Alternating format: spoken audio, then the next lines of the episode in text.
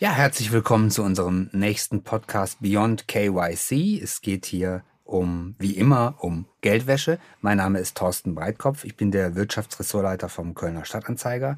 Und mein heutiger Gast ist Sven Knag von der Firma Reguvis und er ist dort Leiter Zolldatentechnik. Ähm, unser Thema ist heute die sogenannte Sanktionslistenprüfung. Klang wahrscheinlich lange nach einem sehr sperrigen Begriff. Doch äh, dieser Tage ist das Wort Sanktionen leider, muss man sagen, in, in aller Munde. Sven, erklär doch einmal kurz, was eine Sanktionsliste ist. Ist es das, woran der Hörer im Moment, wenn er Radio hört, äh, direkt denkt oder ist es was anderes? Ja, grundsätzlich erstmal eine gute Frage, weil unter Sanktionsliste versteht jeder was anderes. Ist kein feststehender Begriff, der irgendwie genormt wäre, sondern ähm, da tummeln sich viele ja, Einzelbegriffe darunter. Ich verstehe grundsätzlich unter Sanktionsliste eine Liste von Personen, ähm, mit denen bestimmte Transaktionen untersagt sind.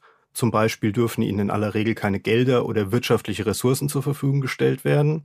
Und wirtschaftliche Ressourcen muss man vielleicht erstmal erklären. Das ist Bitte. erstmal der Punkt, wo man sagt, eine wirtschaftliche Ressource ist etwas, was man wieder in Geld umwandeln kann, um dort entsprechend ja, Handlungen vollziehen zu können, Waffen zu kaufen oder dergleichen mehr, was äh, entsprechend mit Sanktionslisten Prüfung unterbunden werden soll. Also wären das Waren aller Art, weil ich kann ja alles zu Geld machen. Grundsätzlich Waren aller Art. Mhm. Genau. Also man muss zu Sanktionslisten vielleicht noch ergänzend sagen, wie gesagt, es tummelt sich einiges darunter. Nicht alles ist ein absolutes Verbot. Es gibt auch ähm, Beschränkungen, die nur bestimmte Güter betreffen. Investitionsverbote, dass man ähm, Aktien von bestimmten Instituten nicht handeln darf, die auf diesen Listen stehen und dergleichen mehr. Es ist also eine Untermenge von dem, was wir insgesamt momentan gerade mit den Russland-Sanktionen hören. Dann, dann naiv gefragt, eigentlich denkt man bei Sanktionen wahrscheinlich an Sanktionen gegen Staaten. Du sprachst davon, dass es äh, Personenlisten sind. Plump gefragt, was haben die Leute gemacht, dass sie auf der Liste landen? Genau. Das ist das Thema. Früher kannte man den Begriff Embargo, der richtete sich vor allem gegen Staaten. Und diese ähm, zielgerichteten Sanktionen gegen einzelne Personen, die man treffen wollte, die sind eine relativ moderne Geschichte aufgekommen im Endeffekt nach den Anschlägen vom 11. September auf das World Trade Center. Dort wurden dann Personen und Angehörige von Al-Qaida, den Taliban und dergleichen mehr gelistet. Ähm, die Zielrichtung von Sanktionen ist vielfältig. Da geht es einerseits um die Verhinderung unter anderem von Terrorismusfinanzierung, was ja auch ein zentrales Thema der, von Geldwäsche ähm, ist und ähm, Sicherstellung der Einhaltung von Menschenrechten in Fall Ukraine und Russland ist es momentan eine Strafe beziehungsweise Gewährleistung, dass die territoriale Unversehrtheit gewährt ist, also dass man keinen völkerrechtswidrigen Angriffskrieg führt. Die Leute, die die Verantwortung dafür tragen, landen auf so einer Sanktionsliste und sollen bestraft werden oder verhindert werden, dass weitere Verstöße vorkommen. Wer macht denn diese Listen? Wer entscheidet, ob ich draufstehe oder nicht? Beginnen tut es oft auf UN-Ebene. Das heißt, der UN-Sicherheitsrat erlässt Sanktionsresolutionen, die sind aber nicht bindend für die jeweiligen Unternehmen, die dann im Endeffekt damit leben müssen, sondern adressieren erstmal die UN-Mitgliedstaaten. Bei uns ist das dann im Endeffekt die EU, die derartige Sanktionsverordnungen erlässt. Und ähm, dort stehen dann die entsprechenden Verbote niedergeschrieben. Und für das Strafrecht dahinter sind dann die einzelnen EU-Mitgliedstaaten hier bei uns verantwortlich. Was müssen jetzt Unternehmen und äh, Unternehmer, das sind ja wahrscheinlich die Hörer unseres Podcasts, was müssen sie tun, um die Pflichten aus der Sanktionslistenprüfung zu erfüllen? Ganz konkret, einfach gesprochen. Ja, die Pflichten aus der Sanktionslistenprüfung ist ein super Begriff, weil das ist in allen Köpfen im Endeffekt drin. Irgendwo würde stehen, man muss eine Sanktionslistenprüfung machen. Ja. In den Verordnungen steht grundsätzlich immer nur, es dürfen keine Gelder, keine wirtschaftlichen Ressourcen bereitgestellt werden. Vermögenswerte sind einzufrieren, dürfen also nicht mehr rausgegeben werden an die gelisteten Personen. Es steht aber nicht, dass es tatsächlich mit einer bestimmten Methode gemacht werden muss. Solange nichts passiert, gibt es keinen Verstoß, alles gut. Ähm, in der Praxis gibt es dann natürlich die faktische Verpflichtung, wenn man viele Kunden hat, viele Geschäftspartner hat, dann kommt man nur mit einem Tool im Endeffekt ähm, zum Ergebnis, dass man das auch sicherstellen kann. Und ähm, das macht im Endeffekt jedes Unternehmen anders. Es gibt einen risikobasierten Ansatz dabei. dass man sagt, wie gefährlich ist mein Portfolio, in welchen, Unter äh, in welchen Ländern bin ich aktiv, sind dort vielleicht auch viele Personen, die von Sanktionen betroffen sind. Und entsprechend einfacher oder komplizierter ist man praktisch dazu verpflichtet, tatsächlich Sanktionslisten zu prüfen. Und ähm, es gibt kostenlose Hilfsmittel, die man dafür nutzen kann, wie zum Beispiel ähm, die Finanzsanktionsliste oder die EU stellt auch eine Datenbank ähm, zur Verfügung. Das sind immer Schlaglichter, die aber nicht alle Sanktionen, gerade güterbezogene, fallbasierte Sanktionen nicht abdecken, wenn ich bestimmte Waren an bestimmte Personen nicht mhm. zur Verfügung stellen darf. Das macht es schwierig. Man hat keine Gesamtdatenbank, die offiziell verfügbar ist, wo man alles erschlagen kann. Deswegen ähm, nutzen die meisten Unternehmen entsprechende Softwareprogramme, die das auch automatisch während dem laufenden Geschäft im Hintergrund prüfen und irgendwann kommt dann ein Treffer. Dann und hat das System festgestellt, mein Kunde könnte eventuell auf einer Sanktionsliste verzeichnet sein. Und wie sieht das in der Praxis aus? Ich kriege einen Neukunden und dann gucke ich alle Listen durch. Oder ist das ein laufender Prozess, in dem ich meine Kundendatenbank auf dem rechten Bildschirm habe, die Sanktionsliste auf dem linken Bildschirm und dann gleiche ich die einmal ab und bin fein? Leider nicht. Ähm, auch da unterscheiden sich die Regelungen im Bereich Geldwäsche und Außenwirtschaftsrecht laufen da ein bisschen auseinander. Im Bereich Geldwäsche, Geldwäschegesetz, Geldwäscherichtlinie ähm, geht es eher um die Organisation, um die Systeme sicherzustellen, dass Sorgfaltspflichten erfüllt sind. Da ist der Einzelfall weniger interessant, während im Außenwirtschaftsrecht die erste Bereitstellung von Geldern an eine sanktionierte Person gegebenenfalls halt schon strafbar sein kann. Mhm. Dementsprechend ist es mit einmal prüfen nicht getan. Das muss im Endeffekt immer ein laufender Prozess sein und üblicherweise risikoorientiert ähm, macht man dann ähm, einen Plan, wie häufig diese Screenings durchgeführt werden.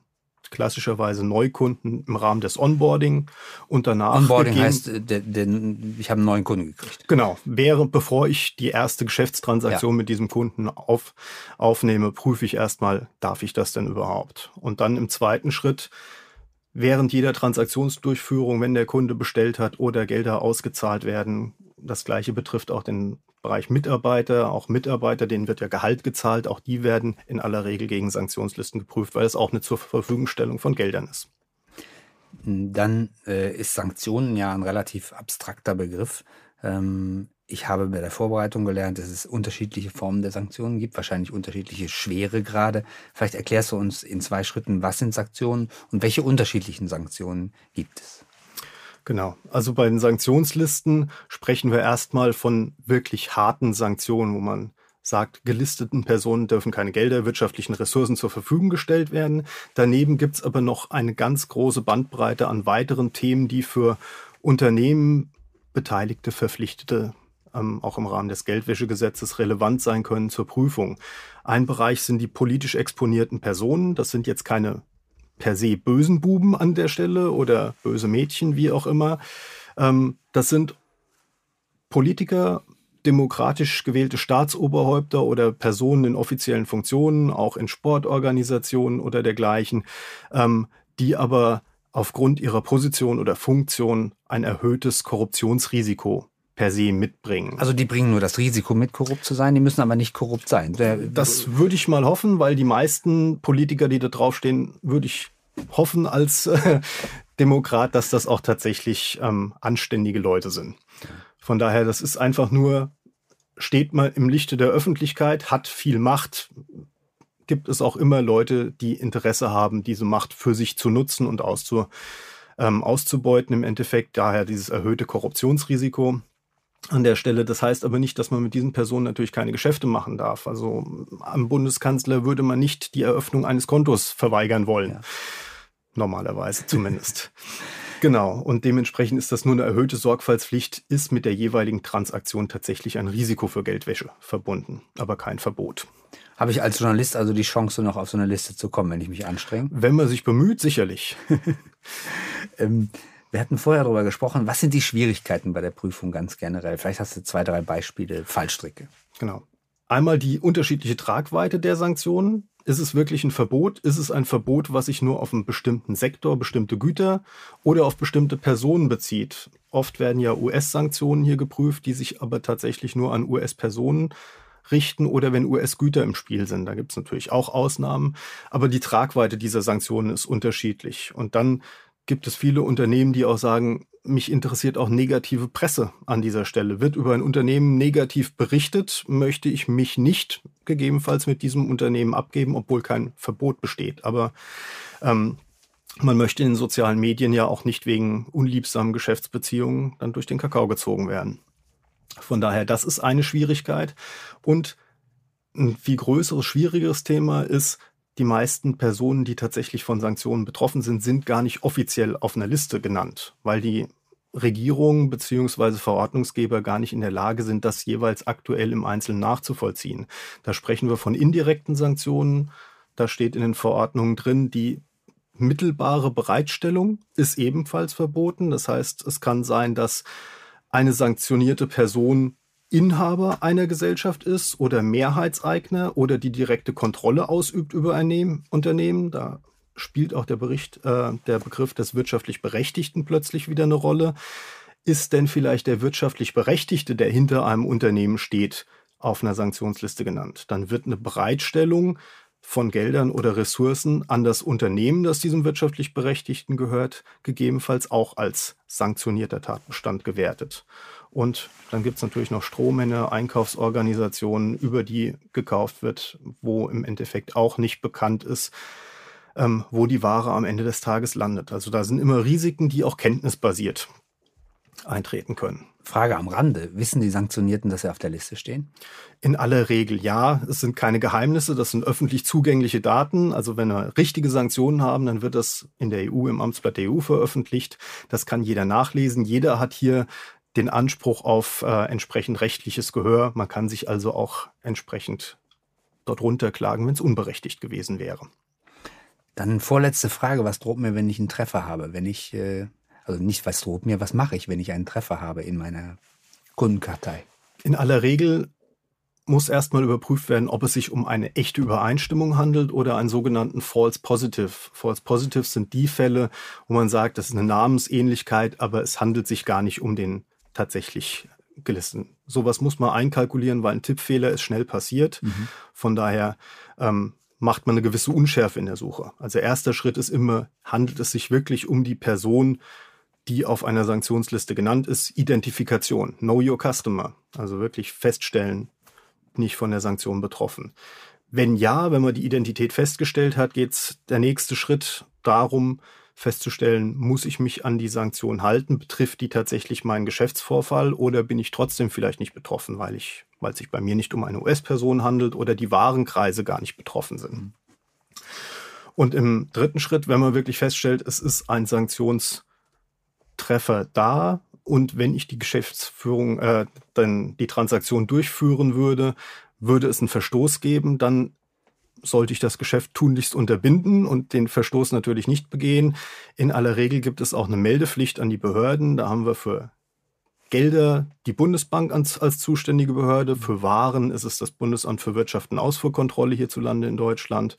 Und wenn wir im Bereich Geldwäsche unterwegs sind, dann ist es die Finance Intelligence Unit, wenn man denkt, es hat was mit Terrorismusfinanzierung zu tun. Dann allerletzte Frage, kurze Antwort. Wenn mir das jetzt alles nicht gelingt, was droht mir bei einem Verstoß? Von bis. Äh, die Möglichkeiten sind gigantisch. Hier in Deutschland sind wir üblicherweise bei einem Verstoß, beim Bußgeld bei 10 Millionen gedeckelt, aber 10 Millionen Gott hat man Dank. nicht eben mal so rumliegen. Es gibt aber Planungen für Verbandssanktionengesetze, dass man da auch drüber hinausgehen kann. Mhm. Ähm, Ordnungswidrigkeiten sind schnell begangen, da zählt nur der Verstoß, ob man den jetzt willentlich und wollentlich begangen oder hat fahrlässig. oder ob es fahrlässig begangen wurde, ist an der Stelle wurscht für das Bußgeld, für die Strafbarkeit und da drohen fünf Jahre Gefängnis sind durchaus möglich ähm, an dieser Stelle. Da hat man eine gewisse Gnadenfrist für die Umsetzung nach der Veröffentlichung im Amtsblatt, wenn man innerhalb von zwei Tagen das Ganze umgesetzt hat und falls ein Verstoß in dieser Zeit begangen worden ist, dann darf man halt vom Verbot keine Kenntnis gehabt haben, aber dann bleibt man zumindest strafrechtlich unbeleckt. Vielen Dank, Sven Knack von Regovis. Das war unser Podcast Beyond KYC. Mein Name ist Thorsten Breitkopf. Ich bin der Wirtschaftsressortleiter vom Kölner Stadtanzeiger und freue mich, wenn Sie das nächste Mal wieder reinhören. Vielen Dank.